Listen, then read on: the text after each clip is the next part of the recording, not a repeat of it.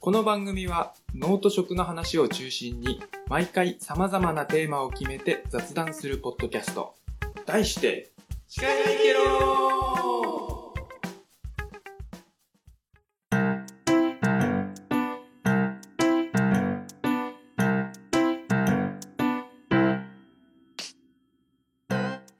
3月に入りましたねなるほどそういうことかうんうんも うね早く春来ないかなって感じだな3月だともうだいぶ暖かいよねうんちょっとあれでしょ高校の卒業式が続くでしょ3月今年はさ、ねうん3月1日が卒業式っていうとこ多いんじゃないかなうんうん大体さなんかその高校で決まってるとこ多いよね第1金曜日とかでしょあのーなんかね十和田市内で言うとあ分けるんだなんかね三本木高校は1日って決まってて三本木農業あはそうか3日って決まってるの兄弟で別の高校だとうん出れなくなっちゃうもんね、親がそれもだから日曜とかがに当たっても日にちで行くの。日曜日うん、例えば今年3月3日日曜日だと思うんだけど確かうーんそれでも3日って決まってたりするのうーうんんうんそれが面白いなと思ってまあ一応ずらしてんだもんねうんうんうん多分ねうんはいはーいじゃあ前回に引き続きはいオープニングにうんクイズをやりましょう、あはい前回に引き続き AV 監督はい来ていただいております、はい三本 撮り。毎度よろしくお願いしま す。よろしくお願いしまはい。す。ということで今日は、はいまあ、あのー、1回目青森市、うん前回が平内町とうんうん津軽の方が、となったので、うんちょっと南部の方の町にしようということで、うん三沢市、はい三沢市来たよ来ましたね。三沢市の花、さつき、さつき大せっかってなんだっけ鳥か。おせっかあれ大せっかってなんだっけ鳥だよね。でもそれきっと町の鳥ってことじゃあうん。うんで金が松。松多いね。うんまあやっぱやっぱ雪国だしね、うんてか北だしね、うん、海沿い常緑宝石か鳥だねだよね。う、んです。スズメ目見どころ、へえこういう鳥なんだ見、見どころは、スカイプラザ三沢、うんうんあの、うちのハーブソルト置いてもらってる。あそうなんだでもね、あそこ、ほら、アメリカ推しだからさ、うんあの、地場、地場産の商品が片隅なんです。あーアメリカのものを売るっていううコンセプトの場所だから、うん。スカイプラザがねそうそうあそっかあそこ面白いですよねでもねそう、あのベングさんのヘルメットとか売ってる売よってる売ねってる。 米軍払い下げの、ね、中古品とか売ってね。るよねアメリカンバー、寺山修司記念館、うんうん航空科学館、ああそうだねあと、道の駅三沢にう、んあの、馬牧場がありますね。うんうんうん。ホースパークだっけ、うん三沢ホースパーク。あと仏沼、ラムサール条約う、ん。登録湿地、うん。こんなところかな。あ、小川原港に面してるもんね。に面してますってことで。そっか、寺山修司記念館ある特ね。産品はスルメイカ、ヒラメ、ホッキ貝。うん野菜で言うとごぼう、長芋、ニンニク。もうここれは、ここら辺う一ん。帯。この辺、うんごぼううん南部一帯、うん。ごぼう、長い芋、ニンニク、長ネギかな。。うん。で、一応十和田市が、うん。あのーバラ焼き、ビうーん。級グルメのバラ焼うんき、十和田市って言ってるんですけど、諸説あり、うんうん。発祥は三沢市っていう話です。そうだよね。うんうん。それを改良して、十和田のバラ焼きになったみたいな。うまんうん。あ、そこら辺はなんかいろいろ諸説あ諸り。説あり、うん喧嘩するやつだから。 アメリカンデーとかが有名ですね。有名だね、今ね、人でも多いしね。日本でも珍しい、えっ、と、米軍、うん。自衛隊う、民ん。間うん。の3つの空港というか、うんうん。うん。そうだよ施ね。設うんがありますと。はい。三沢市の航空祭はすごいでしょ全国から。そう。あ、のーうん。ブルーインパルスが毎年うんうね、ん来て、ショーをするんだよね。ただ、十和田のさ何年か前から十和田の秋祭りとかぶせてきてさ、日にちしばねらく行ってないの俺七戸のお祭りも去年今去年はありま3すつね重なっあたそうだそうだそうだ去年はそうそうそうやめてよ七戸と道路がね混むんですよね三沢方面に向かう道がねすごい渋滞するんででうんじゃあ行きましょうクイズあはいなんだどろううしようか前回面積前に面積やったから、うんうん人口行く人口上げ下げ行くうん人口上下うんうんうんあーでも人口微妙だなじゃあ三沢市の人口は、うん黒石市より上か下 か出た黒い獅子黒石市が結構絶妙なラインだね上か下かえー、上かないやもう同じあれ米軍の人たちは人口には入らないんだよねまあ多分そうなんじゃないの多か分なそう人口っていうか人の数で言うと多分三沢市の方が圧倒的に多いでしょうん、んそっか米そっ軍のか人そたちがの入るから要は戸籍登録というか住民票そうそうそうをそうそう置いてるかどうかっていそううところでさらに言うと俺みたいにほぼ三沢のおいらせ町の人たちがいるからうんうんうんおいらせ町が今ねうん人気あるからねそうそうそうそこで多分ミス、イメージとしては三沢の方が多分人う通ん、りと人か、が多い感じは感すじはするるそうからイメージ通りに行ってみよう私は黒石市よりちょっと多いんじゃないかなうん、うんこううんとヒントうんとね大体黒石市と同じ感じだなうーん小学校数うん黒石市うん千あ違う10校うん三沢市7校うんうんうんうんさあ多いおい正解多いああ当てんなし当たっちゃうんだよなもうつまんないから外して当たっちあゃうえんだてよねあえて外してあえそて、こはあ、じゃあその技術は磨いておく。う。うんあの、分かったよ。子供にゲームで負けるってそうあそうそげうそうる的な感じは。ラジオとしてつまんないから2回連続当てられたそらんなの知らない。クイズだもんだって。黒石市が人口3万4284人うんうん三沢市は4万196人うん。うーん。。そんな変わんない男女比男女比的にはどっちが多いと思いますか、どう、三沢市、うん、えー、どうなんだろうな男の人が多い、うんえ女性かな女性の方が多いあーなんか青森県は女性の方が多いそうなんだ。誰だよどの町もへなんで嫁不足なんだ、じゃあ。本当だよねうんえねいなくなるとかって男はやっなんぱかそ んな出稼ぎに行っちゃうのかなってことかな稼げでる稼ぎなんだろうね。いやほらえ出稼ぎ出稼ぎっていうかさうんい一回行くみたいなノリで行ってずっと住む人いるじゃん、うん、結局いるねそうそういう人が多いのかな女はほら箱入り娘女が、性の方が多いのかうん、どの町も男男が多い町の方はないんじゃないかじゃあなこれはねよ年齢別だとまた違うんじゃないうんうん多分ね、うん若い女性は少ない気がすうんるなんかいなくなるとかって言われて一回六ヶ所村大間町うん東通村その辺りが男の方が多いうーん大間ま漁師さんうん陸奥の方かうんそうですねうむつんむつ地方は男が多い、うんうん力仕事はうんなるほどねはいはーい三沢市情報なんかありますか三沢市情報はねまあ寺山修司記念館はね俺まだ一回も行ったことない見んだよねに行くならね2時間かかると思って行った方がいいと思うあれは子供が行っても大丈夫なあでも子供はちょっとすぐ飽きちゃうかもしれないだよね大人は結構入っちゃうけどでも入るとすごく体力が必要あの濃いから世界観うが、んうんうんだからすごい私は体力がある時に行かないと疲れる こうテラシューパワーに負けるというか、航空科学館はねよく行くの面白いよねあそこ外が遊べる、うんだーっと広い空間があって、い遊具もいっぱいあって、ああのの戦闘機に乗れるし乗れるよねそうだそうだコックピット乗れる乗れる そうそうそう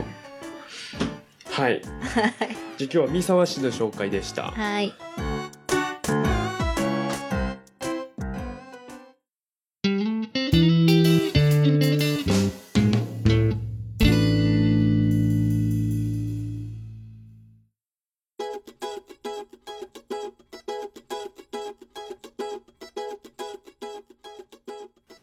じゃあメイントークはいメイントークは今日はねあの結構これ農家の皆さん興味あるけどどうやってるんだろうって思ってる方多いのかなと思うんですけど、農家民泊のお話を伺おうかなと思ってはい、はい今設定してました、結構監督のお家はあれでしたよね前回ちょっとねちょっことの話ちもらっとうんしてるんですけど、まあお父様がやっぱ受け入れそるうそうそう。人が好きだっお父様が。うん。ていうのでそう、お父様が好 きで。そう、まあ、もともと天満の方うんに、そのかだれ。田舎体験塾ってあってう。んうんうん、まあ、で、それに父親も加わって、今は、うんまうんあ、七戸うんになったんだけども。うんうんうんうんうん。あれはなん例えばまあ私が監督のとこに行って「農家民泊したいです」ってなった場合、うん申し込みってどういうふうにするんですか最初は、うんあの、最初のうちは、やっぱり役場を通して。役だったんだけどうんうんうんうん、今は、まあ、サイトで。あサイトなんだそのはいかかだれあのなんだっうんとね。うん。 うん。け なんだっけ思い出せなくて。そう。泊まれる。てっていう、まあ、に日本で一番大きいのかなそういう民泊情報を載せたサイトに登録しててへえへえそうそれまあだからネットで予約してくるっていう人も最近はまあ役場通さずに、あそうなん、うんそのサイトっていうのはどんな人でも登録できるんですかどんな人も登録は登録が必要なのあのホテルとかの予約のサイトみたいな感じじゃなくてそんな感じですであちゃんとこうなんていうのうんうんあの口コミ情報とかもあはいあ出てくるような見れるんですね、うんへえ知らなかったそんなサイトがあるんだだ、からね、本当まあ日本全国の民泊情報が、んうんうんうんえちょっと下世話な話ですけど料金っていくらぐらいなんですかえっとそれがまたちょっとネットの予約と、うんうん、あーーな違いるほどもあってねま街を通す街を通すのとそうなるほどうん、まあでも普通ホにテル泊まるホのテとル泊まるのと同じうんかなっていううーでん夕食と朝朝食がついて夕食と朝でもなん食かうん民泊法かなんかのあれで一緒にやんなきゃいけないですよねそうですはいじゃああいの朝食とか夕食もうんで必ず農作業体験がつくといううんうんうんうんうんうんうんそう逆にじゃあ泊まるだけっていうのはできないですね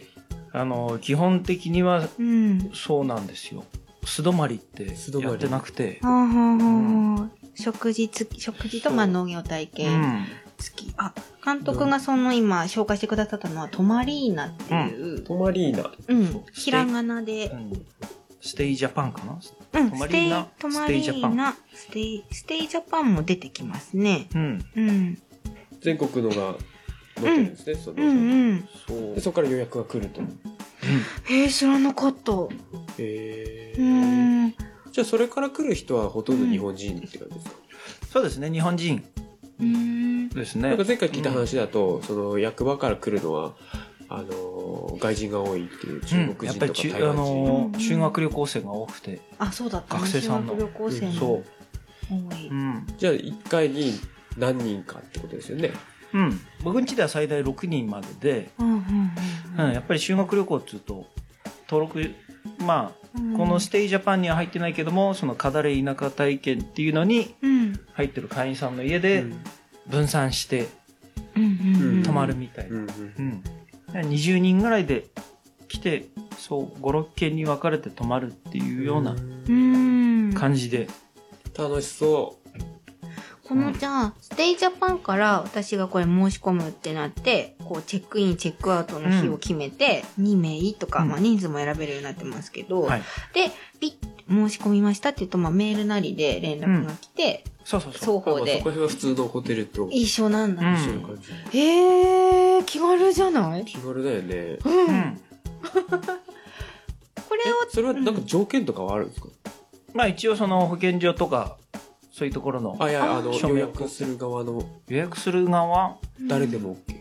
誰でも OK です、うん。でうん、うん、去年なんかはやっぱりうん香港人とか台湾人うのん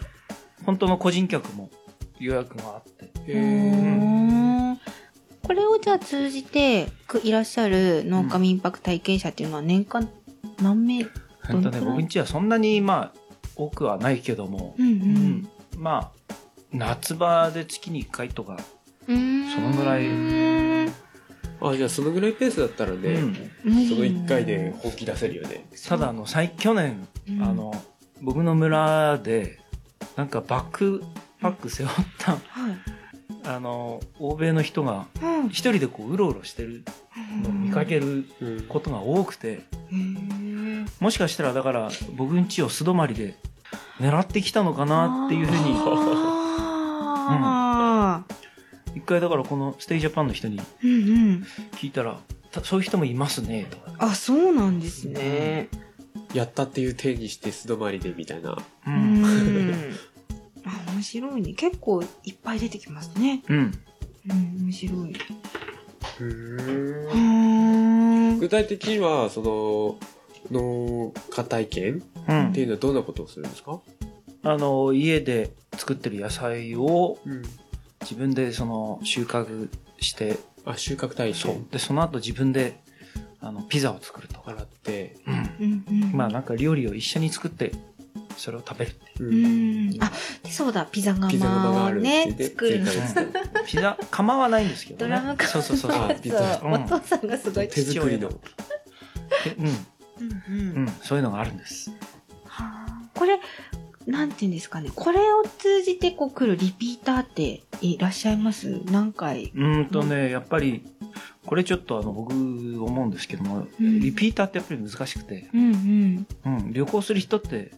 本当に旅行好きだとあんまり同じとこうんですね行かないですよねうん行かないせっかく行くなら新違うしうんいとこ違ううとんこうんうんうんそうか、そうだよね。そうだからそうなんだね最近のうん僕よく感じるのはなんかリピーターを増やそうとかって言うんですけどもあ増やそうとは言うんですね娯楽施設ならいいんだけどうも、んうんうん、こういう農家民泊だったらうん全然もう一期一会をうんうんね、楽しめばいいじゃんと思って、うん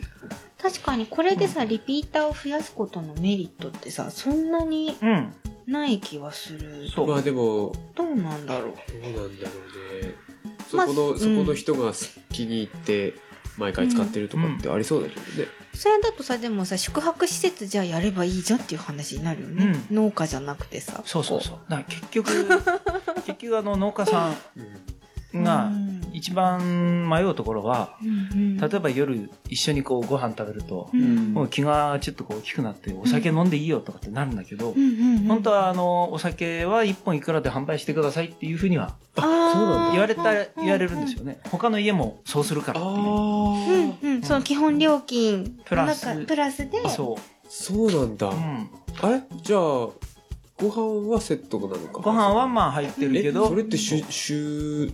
さしゅ酒販売の免許的にはあ種類販売種類ああああああどうなんだろうね旅行業だとまたちょっと違うのか違なうのか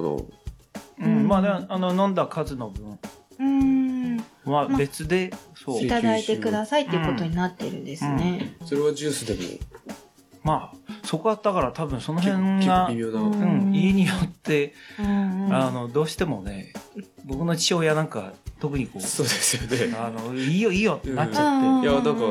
そうなりそうな気がするいいくらでものどこ飲ませちゃううんうんうんだからうんなんていうのかねこのサービスとおもてなしで揺れる部分があって、うんうんうん、だからちゃんとお金取ってサービスを提供するっていうと、うんまあ、リピーターを増やすようにはしていいと思うんだけどうんうも、んうんだってうんぶっちゃけ儲けを狙ってやることじゃないしねそうそうそうなんだよね。うんこれでさ、まあ、その、そこのお家のお野菜が、まあ、もし売れるとかにつながるんだといいけどさ、観光客を、うん例えば迎えてるのに、野菜がそれの売り上げにつながるかっていうとさ、うんそういうことでもないよね。それこそ J- JA にねうん。全量おろしてたら別にその人からの野菜を狙って買うっていうのがそそううだそからうねそうそうそうそう。うん。だからあの僕のイメージとしては、うん本当にもうやっぱり来ると楽しいかうんら、うんあうんの子供とかうん学生とか見てるとすごい面白いから、うんうんうん。本当まああのその時の楽しみっていうイメージで、ううんうんう。ん、だからあの最初5年前に日本に帰ってきて家が民泊やってたから、観光業だってなって、その時は僕もなんかじゃあちゃんとサービスみたいにこうねうんうんあ料金体制とかもちゃんとしてやった方がいいかななんてなんかこう妙な、うんうんうん。ね、ビジネス感覚で考えたりしたんだけども、はいなんか5年も経つとなんだかんだ言ってみんな副業以下うんうんうん。なんか、ううんんなんか金にはならないだろうなと年に何回かある楽しみで、うんそううんそうそう農家にとっては子供と触れ合えるああ。しうんまたこう自分のこうモチベーションを保つそうたそうめそうそうのそう、なツールというか。ううんんだから観光観光って言ってもうんもともと観光してない人たちうんがねうんやるわけだから、うんうんうんううん。ん、そうですね。そう、それでこう、お金を取るっていう意識は、最初はも持たなきゃいけないなんて思ってたけど、うんなんかもう持たなくていいかなと思って。えうんちゃんはどやうせ楽しいから。そうかそうか。えちゃんがやってみたいっていうのも楽しそうだからっていうそうイだねメーうジ。ん。今の儲けにはだってならないでしょな逆らないうん。にうん。ならないと。てか儲けをなんか追求してはいけないジャンルなだっ気てがもする。儲け狙うんだったらさうん。その作業をするのにさうん。一回一人二人の手が塞がるわけじゃんそうそうそうそうそう。 23万取らなきゃいけなくなるよなねるなるなる。うん材料引っ込みですうん。 4万とかになったらさディズニーランド泊まるわって話になるじゃん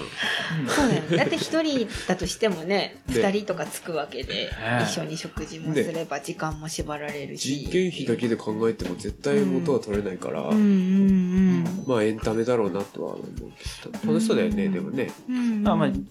自分の家のね、こう、リピーターっていうよりは、うんうん、青森のリピーターを、ううんうんリピーターっていうよりも、まず、東京、大阪の次にね、こう、どこ行きたいってなった時には青森うにんうんってなるようなだから本当もう最近はおもてなしでいいかなと思ってううんうんうんうんだって2回目来るって言ったら多分なんかタダでいいよって言っちゃいそうだねまあそう気もと友達そもうもうう友達そんぐらいだって仲良くなってうん結構、うん、台湾の学生なんかは大泣きして帰るから、あうんー次来たらねもう父親にとっては孫が来るようなもんだから田舎に泊まろうみたいなそうそうまあこの辺来たら寄ってよみたいな感じにそうちょっとね農作業手伝って、うんうんうん、ただまあ本当ねうん商売系は出ないうん出そうと思ってたけど出ないっていうかそこら辺はねちょっと市町村とかに補助もらえれば一番いいんだろうけど、そうだねなんまかあ意味合いとしてはさ、うんうんそのまあ観光客っていうのもそうだけど、うんうん移住者の体験みたいなのもうんあんのかなって思ってはいるんだけどそうだね今やっぱ地方は結構移住に力入れてるとこも多いだろうからね移住者がねそのいきなりポンと来るとうん友達もいないしっていうのがあれだから、うんうんうんそういう農家民泊とか使あーって知り合いが増えればさ、うん少しは安心する、ああ確かにねそういう使い方もまあありかもしれないうんね移住する前にいろいろ話聞けるしねその実際に住んでる人の話をさ、うんうんうんそういう点の方がそうなんですだからそのうん僕今七内町のうん移住者サポーターはいの会っていうのにも入っててはいまああの地域おこし協力隊の人とかうんうん都心の方から七内に今来てて、うんうんあたまにそうそうそういう人を招いてこうソーセージ作りとか、うんうんうんピザを一緒に作ったりとかっていうのもたまにこう気分でやっててうんうんうんうんうんそう。まあそういう、だから観光地、もともと観光地じゃないから、そうですねうん観光地にしていくっていうよりは、うん単純にこうね、うんううん。ん、本そ当う土地の魅力とかね、うん知ってもらう人の人うんうんの、人のぬくもりとか、なんかね恥ずかしいけど まあそういうことですうんうよんね。うんうんだから本当に観光地だったら民泊ででどんどんお金も取れるだろうけどそうですねそうじゃないから、うんんそうだねその人を知ってからさ移住するっていうのは確か安心、全然違うよね。違うよだって本当自分の周りを捨ててっていう捨ててっていう言い方も変だけども、うん、ゼロにしてこう、うん。ね来るわけだからねやっぱなりかなかね。うん知ってる人っていうか頼れる人がいるといないとだとね、うんうんうんうん全然違うだろうからうんなるほうん、そういう意味ではでも青森県の魅力アップにはすごいつながるど。うんうんそうですね。産業というかねかもしれないね。うんはいうんうん、へえこれなんか農家民泊に興味がある農家さんとかいたらどこに聞くのが一番いいのかなやっぱ市町村市町村じゃないあーうんそうですねなんかいろいろ、あの、条件があるんですよね。ううんんうんうん民泊開くのに。うん一回、ちょっと聞いたことあるけど、そっかそっか。そこに住んでなきゃダメっていうのがまずあって、てで、宿泊客用の部屋を行かなきゃダうんうメ。んうんあとなんだっけな。あまあ、手洗いとかそういうの、そうそうまああと、ううんん、そう保健所的なやつ。保健所系の、うんううんうんうんん、審査そっとかそっか。うんうんでもそういう気持ちでね気軽にそのなんだろうね他者と触れ合うとかね、うんうんやっぱ外からの人と触れ合ったりとかっていううん感じでやってみるのもうん。うん。いいかもしれない。そうですね。ねうんやっぱね、楽しいですああ。人に普段会わないから、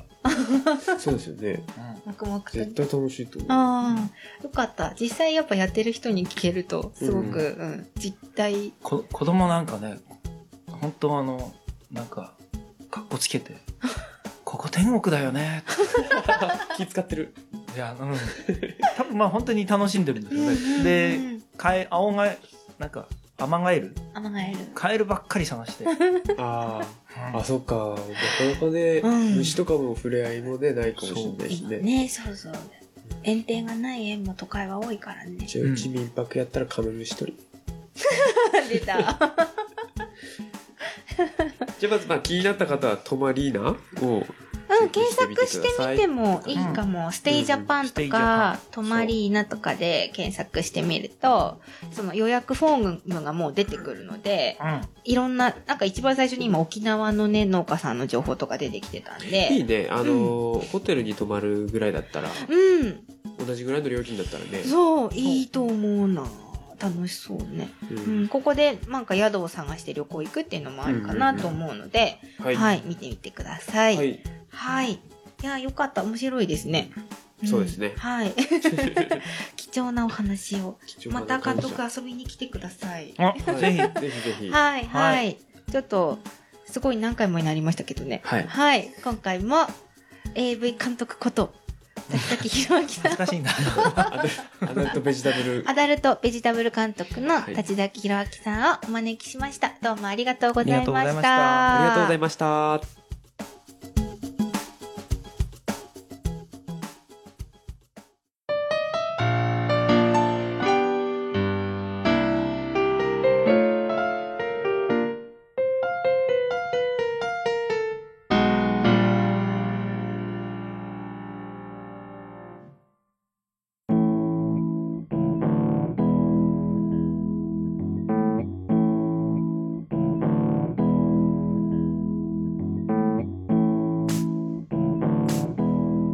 エンディングって始まるかな、普通に。うん。いいよ、どんどん話し始めていいよ。さて、では、エンディング。おい。あのね、こないだ、はい。ちょっとイベント出店で、うん。弘前市に行ったんですよね。弘前。広、弘前。弘前市。木と市の中間ね。弘前です。弘前です ね。で、と、そのちょっとやっぱ雪道っていうのとう、ん遠いので、十和田からだとやっぱり冬は3時間見ないと、そうですうね。ん、きつかったので、珍しく全泊したんですよ。で、ついでだから前の日の夕方出てったので、ちょっと普段行かない鶴田町経由で行こうかなと思って、鶴田町にね、ちょっと気になってる雑貨屋さんもあったんですよ、うん私が。なんか手作りで木彫りとかを販売してるってお店があるって聞いてて、うんそこも興味があったんで、その雑貨屋をまず目指して行ったんですよ。はいそしたらね、途中に、あの、あ真っ赤な建物があって、うんお家本当にちょっと大きな三角屋根のお家みたいな感じでそこだけパーって明るくて、あれケーキ屋さんかなと思ったら、ワインって書いてあったんですよへワイン屋さんだと思いながら通り過ぎたのでも、うんその雑貨屋さんのちょっと閉店時間があったのでー弘前あのねそのワイン屋さんも鶴田町でその雑貨屋さんを結局めがけてそれは鶴田町の駅の近くだったんですけど、うん結局ね気まぐれで閉まってたの。あその雑貨屋さんがうそう。だから行けなかったんですけど、まあその次の日に、まあ満を持して朝早くからイベントに搬入したわけですよ。うんそしたらね、私たちのブースの左隣にうん来たおじさまが、うんその、ワイン屋さんだったの。ほうで、あ、ワイン、ワイン屋さんなんだと思って、うんふってみたら、昨日見た建物のへーパンフレットを置いてて、あれここのお店の方なんですかってなって鶴田ってそうだよねブドウもやってるもそんう、ねシチューベンがすごい有名なはいはい町はい。はいだからかそうなんですよ。で、聞いてったら、まあ、実はその醸造所をん2年前から始めたと。 2年そまだ歴史が浅いんだねう。うん。で、自分はなんかシチューベンの農家さんなんだって、そのおじさんは。あーいいですねいいですねあの、第6次、まあ、6次産業までやろうかっていうのと、うん大体あの道の駅鶴田っていうか、まあ、鶴田町の道の駅はアルジャっていう名前なんですけど、うん道の駅アルジャで作ってるワインっていうのは鶴田町のぶどうを下北ワイン、うんあの陸奥の方ですね、うんに頼んで醸造してもらってるっていう現状があっはいて、はいはいやっぱそれってどうなんかなって、こう、いう、こう、違和感もう、んその方は感じてたみたいで、どうせだったら鶴田町で育ったものうをん鶴田町でうん醸造してワイン作れないかっていうので、始めたってお話ししてて、へー和のワイナリーさんっていう、和のワイナリーうん、和のってことかな和の、和のワイナリーってことかな津軽弁で。自分っていう意味の和うん和でしょうん。かなと思います。か なそう、そしたらね、なんと、その、おじさん、鶴田励ます会のあ一員だったあの。噂の噂の。皆さん、鶴田町のハゲ相撲って知ってますか 有名なねそうそう、ああれの、もう終わった今年またね、正月にやるよねうん確かうん正月週 吸盤をね、頭って、頭にくっつけて、そうそうそう引っ張り合う、テカってる部分相撲の大会があるんですけど、だからあの毛があればあるほど弱いんで弱いの、そう、やっぱ、いかに鶴ピカ、鶴田励ましてるかうどうかねん、かで、そうそう、べあの、ベレー帽つうか、ハンチング被ってて、みあ脱いでね、見せてくれたんですけ ど、テカってた。あの、後ろの 部分はちょっとあったけど、うんやっぱ主要なそのはいはいは吸い盤が強くなければならない部分は、ちゃんとツルテカだった。 からちょっと生で会えて感激して、 えだから形も重要だもん ねいや、ごめんね、今日吸盤持ってきてないんだよっていやいやごめんの意味がわかんないエンターテインメントかい言ってて。なんかそんなにおじさまが頑張って、そのちょっと起業して、まあ醸造所をえ鶴田町にっていうので、普段は、あの、ワインの他にワインを使ったケーキとか、あの、一応カフェワイナリーみたいなあ感じそで、うなケんだーキとかも食べられるみたいなんで、逆今度、逆にさうん、なかったんだ今までそうだ、なかったんだって。うん、だからあれでしょ、なんか、あの、例えばさ、八戸で採れたサバを、八戸じゃなくて加工を6つでしてたりとかするサバ缶ってあるでしょはいはいはいはいそういうのじゃなく、あーやっぱは、うん。自前でねそなうんかさうんそれこそ俺もこの間鶴田町行ってきたんだけどうさんうんちょっとその鶴田町あるじゃんのうん。うんうん。中の方を見せてもらっうんうんてうんうなんんか鶴田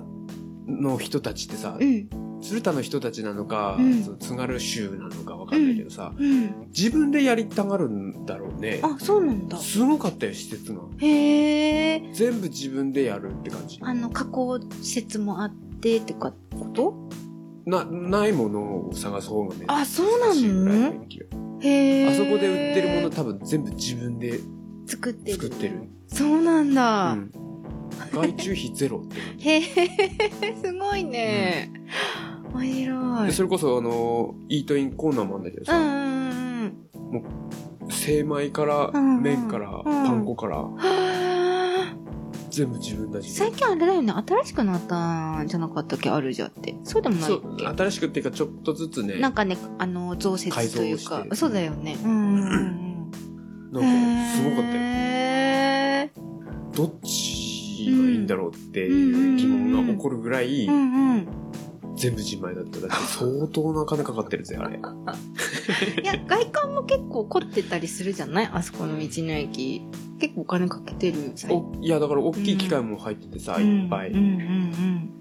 そうなんだ。うん裏見ることないからな。 1億2億じゃああの施設は揃えれるへ え、すごいね。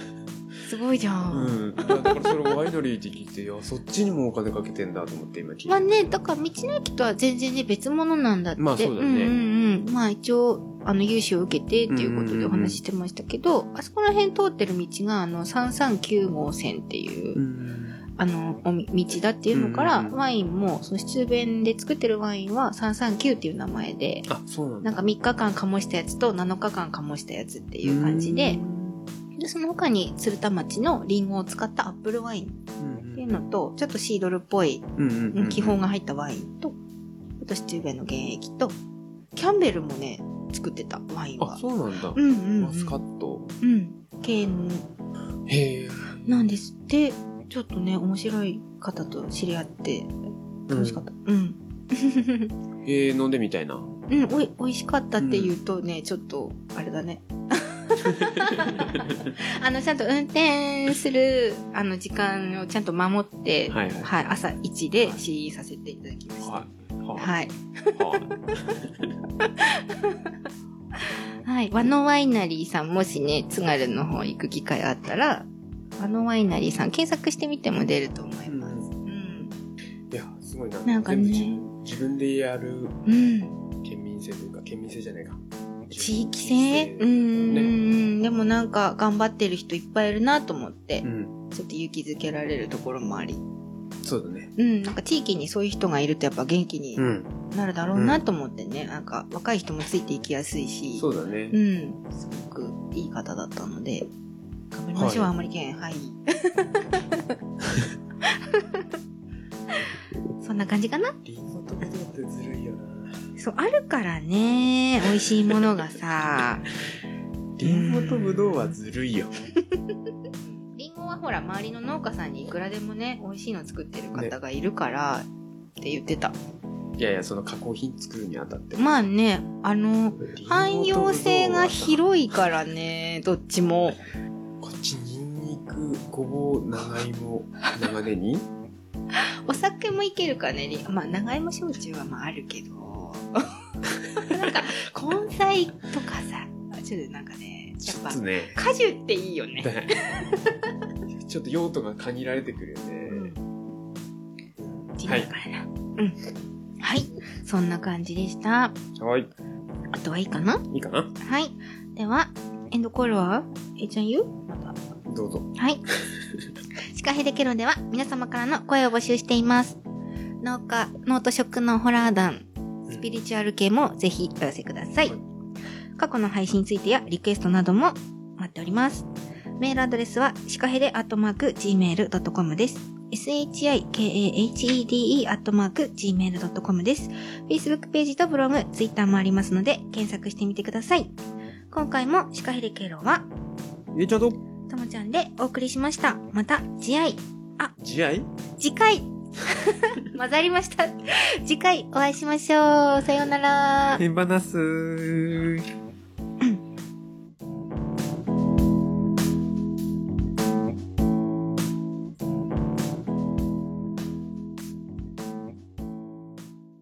えいちゃんとともちゃんが脳と食を中心にたまにゲストと雑談してるよシカヘデケロを聞いてケロシカヘデケロを聞いてケロ